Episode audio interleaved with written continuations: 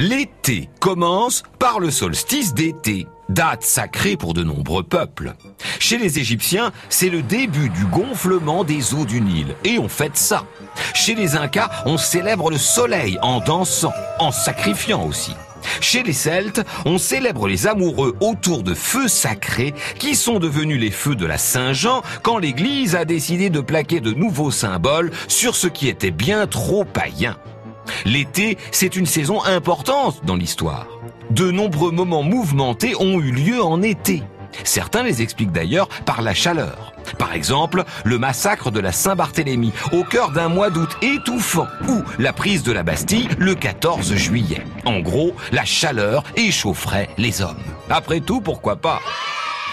L'été vacances, saison préférée des enfants, remonterait au pape Grégoire II, qui en 1231 aurait autorisé les écoliers, rarissimes à l'époque, à faire une pause dans leurs études pour aller aider leurs parents, notamment aux travaux des champs idée qui est reprise par Napoléon Ier et même par la République, qui a certes rendu l'école obligatoire, mais qui n'a pas voulu priver les parents paysans d'une main-d'œuvre précieuse au moment le plus stratégique de l'année, puisque l'été c'est la saison des récoltes.